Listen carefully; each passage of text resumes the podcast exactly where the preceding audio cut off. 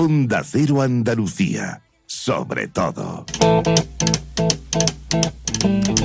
¿Qué tal? Muy buenas tardes tengan todos ustedes y bienvenidos a una nueva edición de este programa en Clave Sur en este lunes que coincide, por cierto, con lo que podríamos considerar el inicio del año laboral tras este breve, breve para la mayoría, este periodo navideño. Si es que ustedes han tenido la fortuna de gozar de algún tipo de vacaciones por estas fechas, o sea que dicho sea con carácter general. En cualquier caso, bienvenidos. Bienvenidos de nuevo a este espacio de análisis político que hoy coincide también con el primer Consejo de Gobierno que, que se ha celebrado en el Palacio de San Telmo. Saben ustedes que la reunión del gobierno andaluz se produce los martes, cada martes, pero en esta ocasión se ha adelantado un día por problemas de agenda del presidente andaluz y de algunos de los consejeros.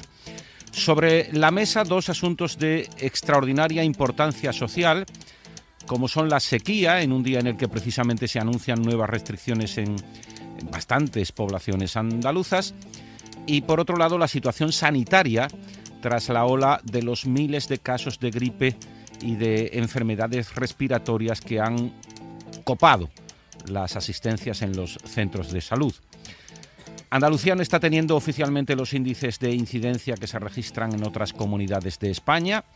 En el caso andaluz estaríamos hablando aproximadamente de la mitad, algo más de 500 casos por cada 100.000 habitantes, cuando en el resto de otras comunidades la media sube hasta los 1.000 o los supera.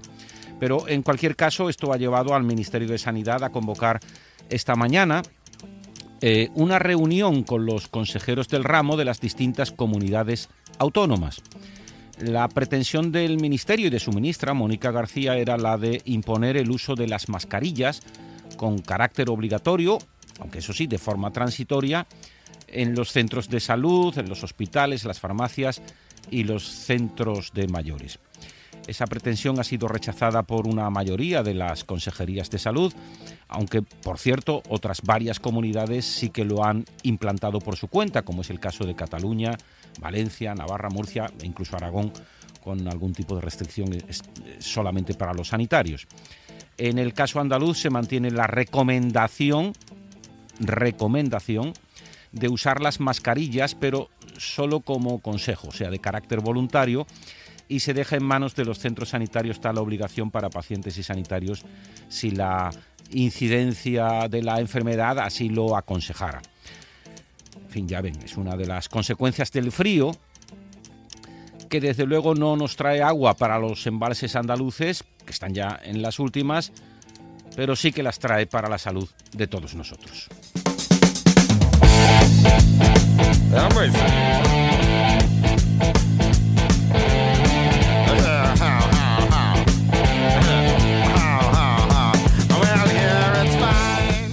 Porque no hay agua, porque hoy son ya al menos otros ocho grandes municipios de la Mancomunidad del Campo de Gibraltar los que anuncian restricciones a partir de esta misma semana. Eh, municipios como Algeciras, Los Barrios, la Línea de la Concepción, Tarifa, Castellar de la Frontera o San Roque, entre otros, pues son esos municipios que van a tener restricciones de aguas a partir de este próximo miércoles. Durante las horas nocturnas esas poblaciones tendrán una drástica eh, reducción de la presión del agua y en el peor de los casos una ausencia total del suministro. La situación ha llegado al límite, a lo que oficialmente se considera el umbral crítico y se cumplen así los peores escenarios. No se notará mucho ya que llevamos, llevamos meses con bajadas de presión paulatinas. Esta bajada drástica no afectará por igual a todas las localizaciones dentro de un mismo municipio. Eso decía la presidenta de la Mancomunidad del Campo de Gibraltar, Susana Pérez. No se notará mucho. En realidad yo creo que quería decir no se notará más, porque mucho se va a notar. Hoy precisamente se han aprobado obras hidráulicas de emergencia para la Costa del Sol en el Consejo de Gobierno de la Junta, un consejo en el que se ha debatido también sobre esto que les acabo de anunciar, la vuelta de la mascarilla de forma obligatoria a los centros de salud, las farmacias y los hospitales. Andalucía se opone a esta medida que propone el Gobierno de España, se opone el Gobierno andaluz, como igualmente se oponen pues eh, colegios de farmacéuticos y sindicatos médicos.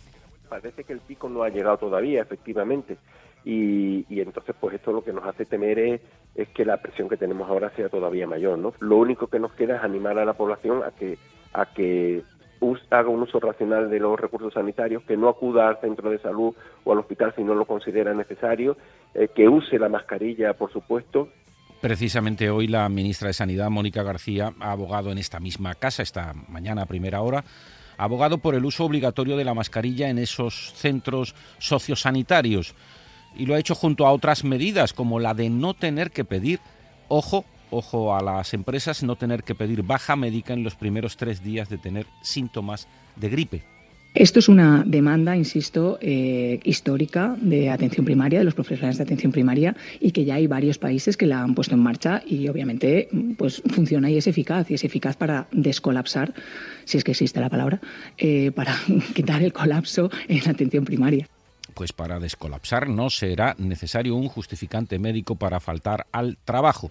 Son las 2 y 36 minutos de la tarde, de la tarde les hablamos de todo ello hasta las 3 y lo hacemos hoy con la participación de Juan Carlos Blanco y del corresponsal político de Sur y de Ideal, Héctor Barbota.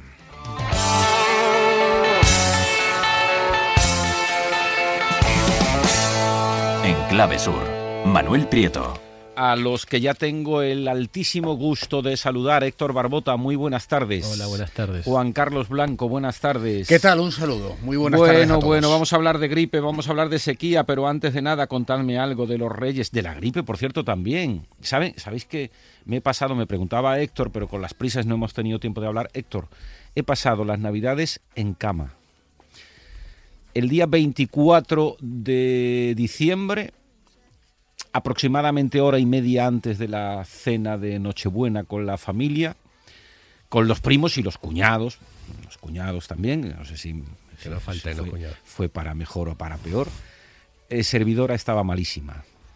Se tumbó en un sofá, le dolía la espalda, le dolía la cabeza, no tenía ganas de hablar con nadie, directamente a los 15 o 20 minutos se fue a la cama y así estuve hasta aproximadamente el día 28 en el que luego poco a poco fui resarciéndome de todo eso y, en fin, ya me ven en plena forma, pero el caso es que lo he pasado fatal. Yo no sé si en vuestro caso habéis tenido...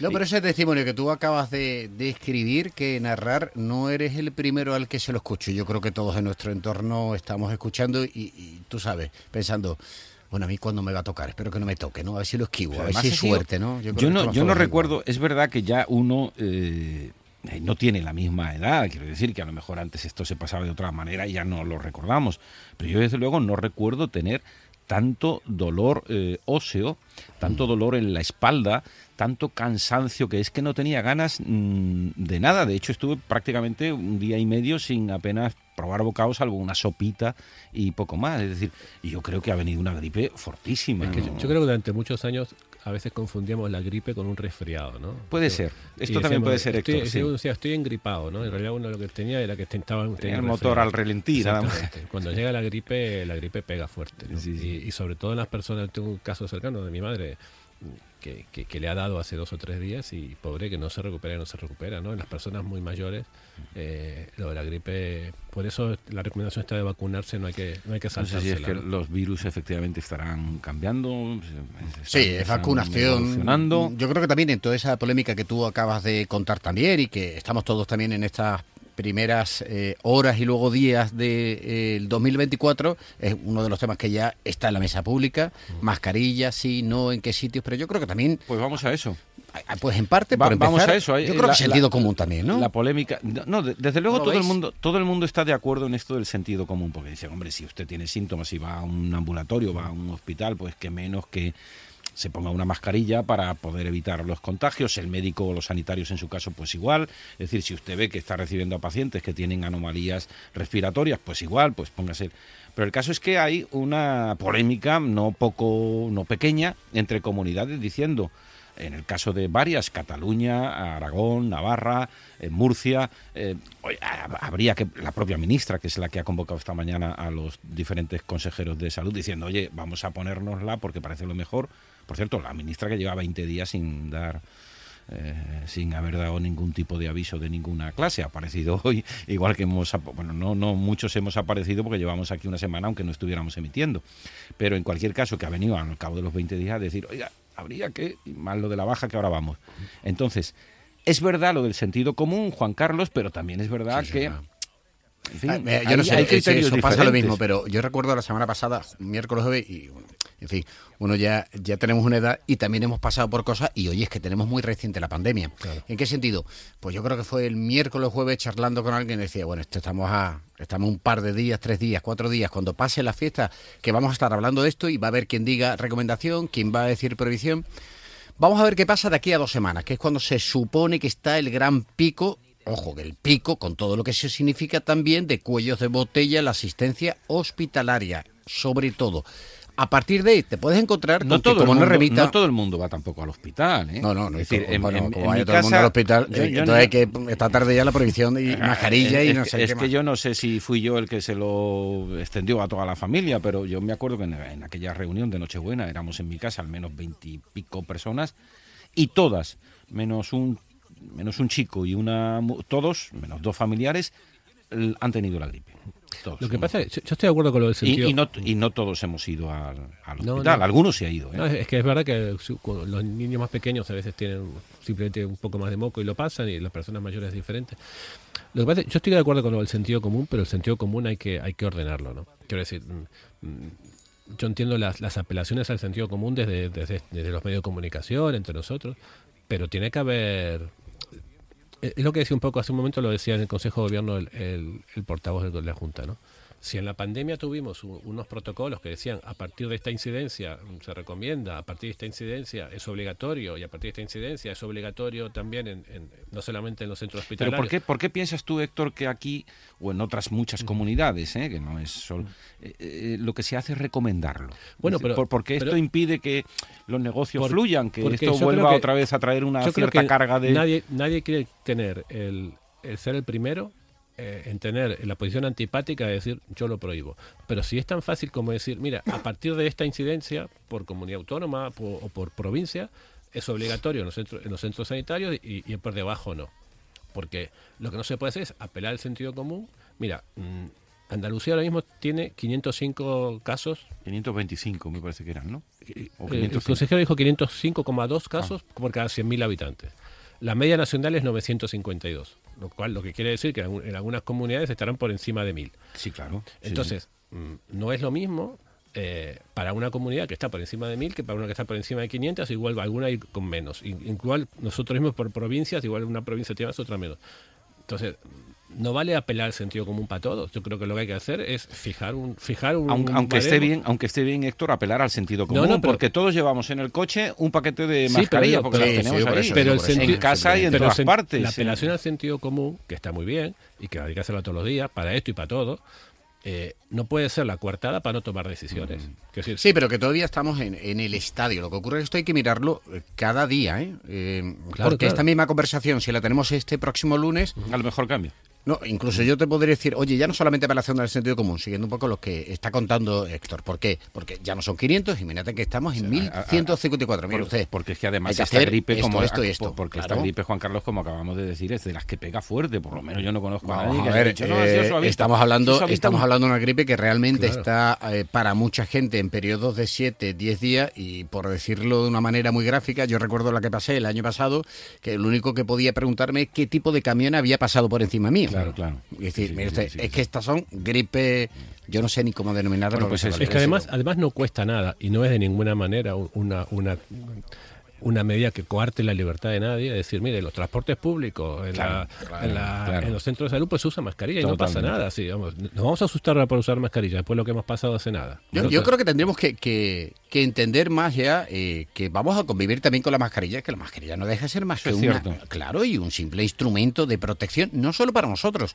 porque en el caso de que nosotros estuviéramos contagiados de algún tipo de virus que puede contagiar a los demás, para familia, tu domicilio, entorno y los demás. Con lo cual no pasa nada, sobre todo que estamos hablando de picos de un tiempo determinado, es que seguramente esta conversación ya no el lunes que viene, dentro de dos meses, no, lo normal es que no la tengamos. Claro. Sí, sí, nosotros estuvimos una semana en casa, la madre y yo, porque los dos lo pasamos, pues prácticamente sin rozar al niño, y es uno el que tenemos, pues porque, en fin, no le fuéramos a contagiar, que el hombre estaba también aquí de, un chaval joven, fuerte, de vacaciones, pero, a ver si, si tienes un entorno, un entorno de personas mayores, mm. pues evidentemente ahí sí entra el sentido común, ¿no? Pues dicho queda porque efectivamente tampoco es tanto. No, pero además eh, ya sabemos lo que hay que hacer. Hay que ventilar los sitios, hay que lavarse las manos cuando llega a casa, hay que ponerse mascarilla cuando van en Eso aunque no se tenga gripe, eh, Barbota. No, pero más a una hora. No, pero más a una hora. No sé qué hacéis en Argentina a veces. No, en Argentina yo, ni me acuerdo lo que hace, hace mucho que no voy por ahí. Pero hay que lavarse las manos siempre, Barbota. Pero, pero, quiero decir que, que estas recomendaciones que están de sentido común en, la pandemia y que todos lo hicimos, pues hagámosla de nuevo, no pasa nada. ¿Qué pasa? No pasa nada por ventilar los espacios públicos, no pasa nada. Al contrario. Yo, no sé si la propia memoria, claro, yo no sé si la propia memoria reciente de la pandemia es la que a veces nos, nos hace ser excesivamente prudentes a la hora de establecer algún tipo de recomendación y seguramente con posterioridad de prohibición, ¿no? ¿Por qué?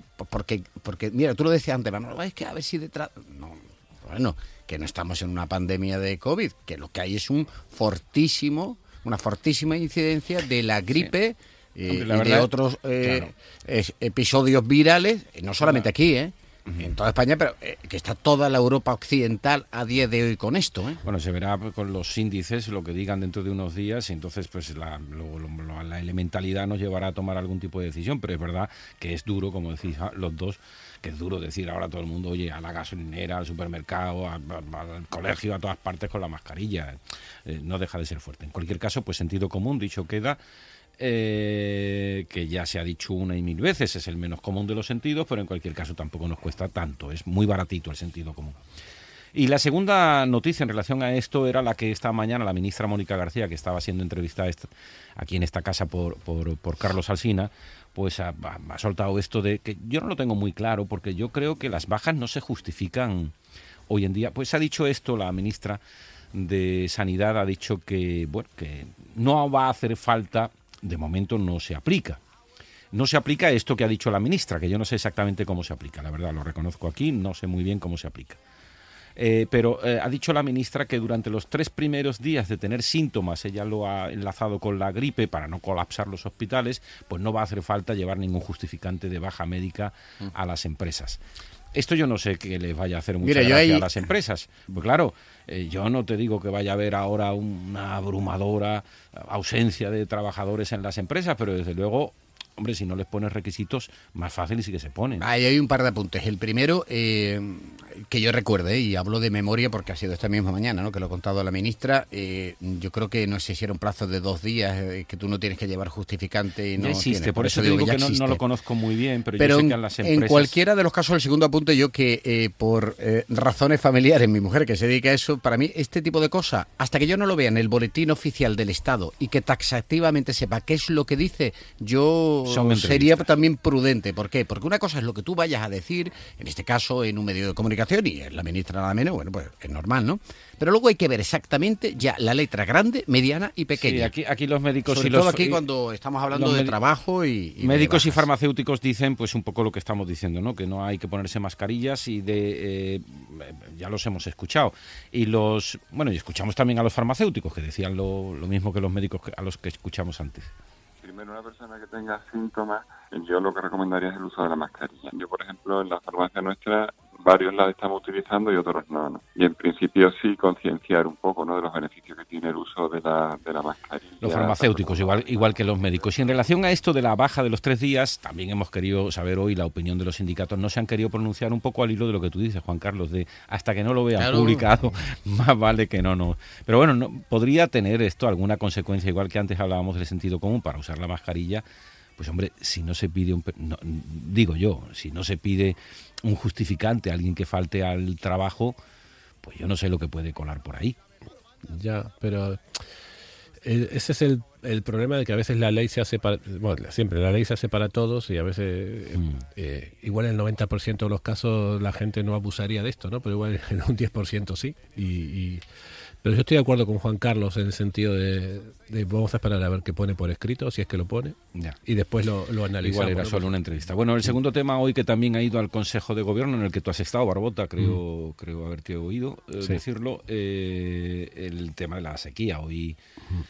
el, bueno, hay casi una decena de municipios del campo de Gibraltar, hay pueblos importantes, está Algeciras, está San Roque, está Tarifa, eh, pues todos estos a partir de este miércoles, que ya lo tienen, como decía la presidenta de la Mancomunidad, dice, no lo van a notar mucho porque como ya les sale poca agua por el grifo, ahora lo que vamos a hacer es que les den menos. Bueno, a algunas les va, les va a llegar un hilillo si les llega, porque las zonas más alejadas de la costa se van a quedar directamente sin agua. Estamos mil hectómetros cúbicos por abajo de hace un año, ¿eh?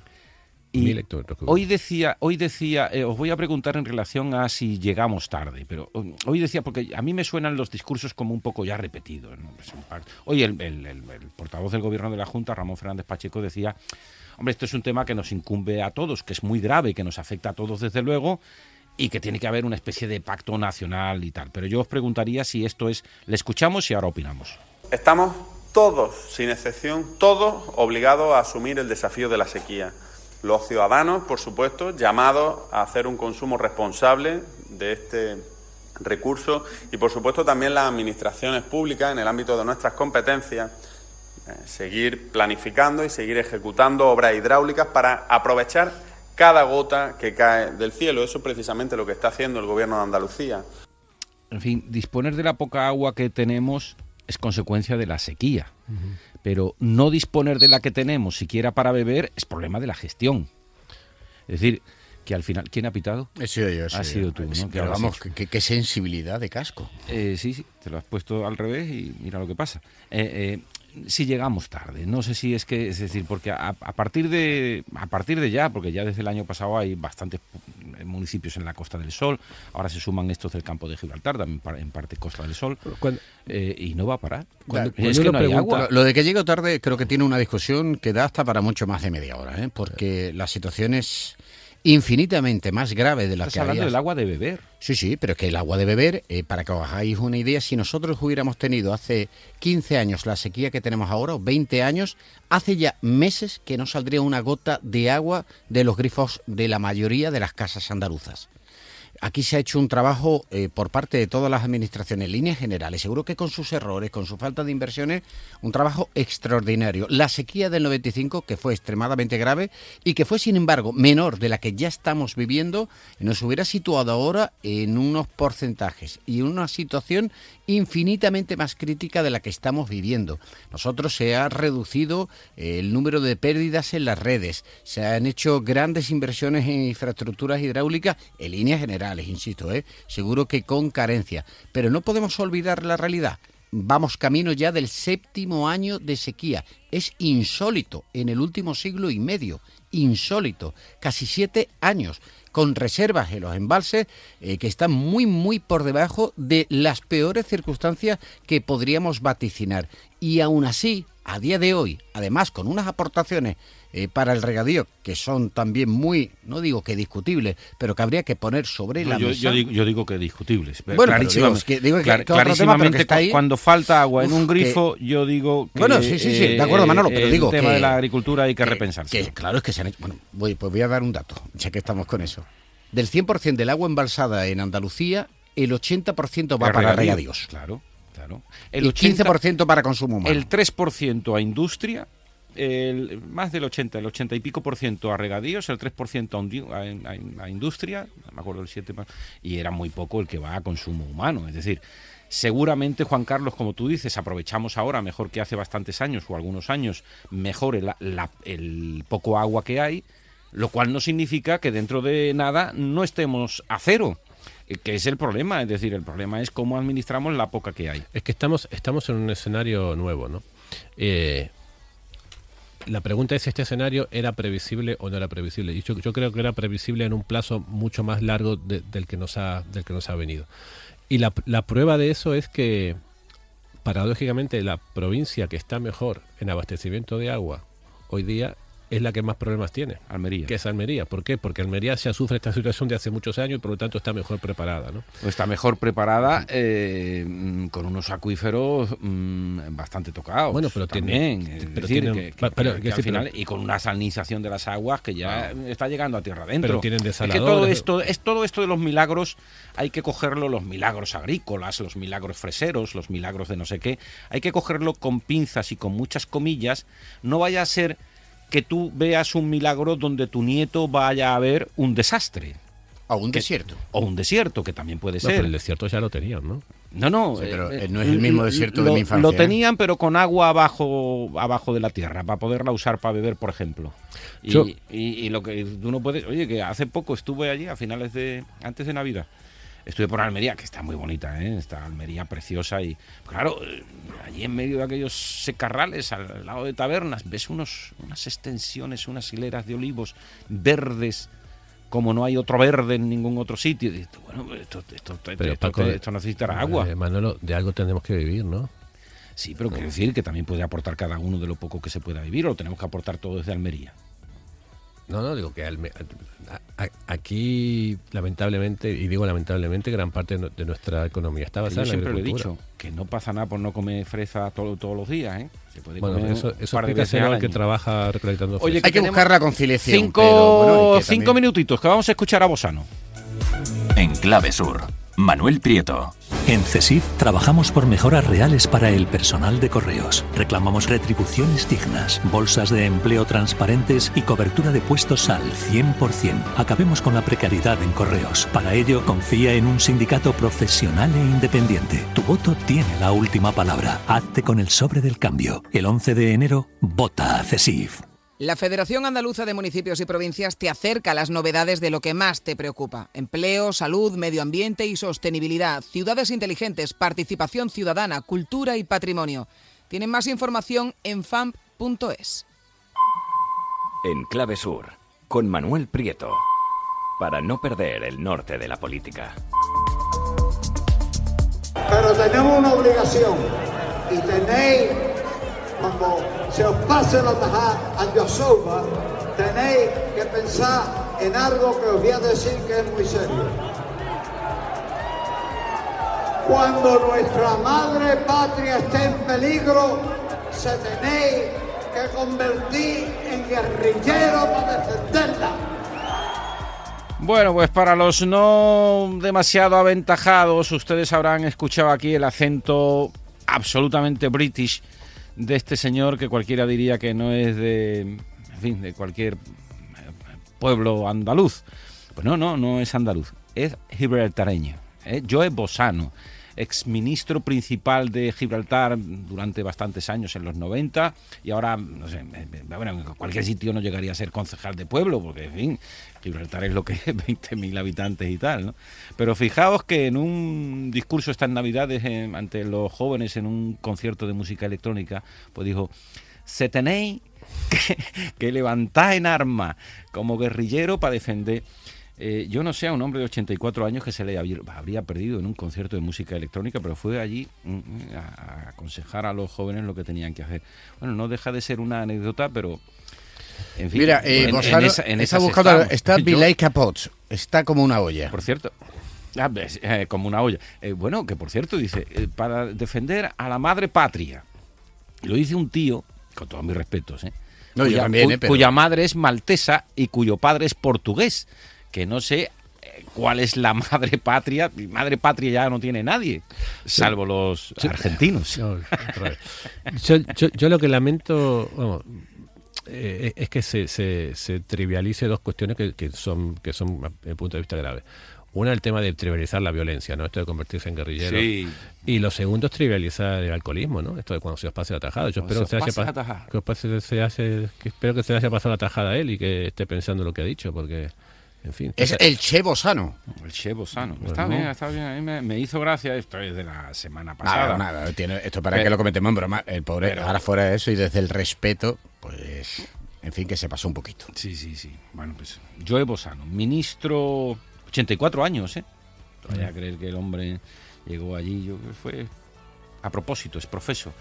Oye, que habéis estado también que me dan me da mucha pena. A mí se me hace corto esto, ¿eh? ¿eh? A mí también, a mí se me hace corto. Voy a tener que hablar con el consejero. Pide que hasta las tres y media de la tarde. Tres y media mínimo. Sí, sí, tres y media. Además del día siguiente. Ah, no pasa nada, sí, Eso no pasa nada. Pues Juan Carlos, que has estado magnífico, Héctor, pues qué decir, formidable. Y en la realización también ha estado muy bien Nacho García Rojas. Nos vemos el lunes, ya reiniciamos otra vez todo el proceso de atenderles cada lunes, analizar aquí con nuestros tertulianos lo que ha dado de sí la semana, los últimos siete días en Andalucía, políticamente hablando, y ahora les dejamos con Julia Otero, Julia en la Onda, hasta el lunes que viene. Adiós.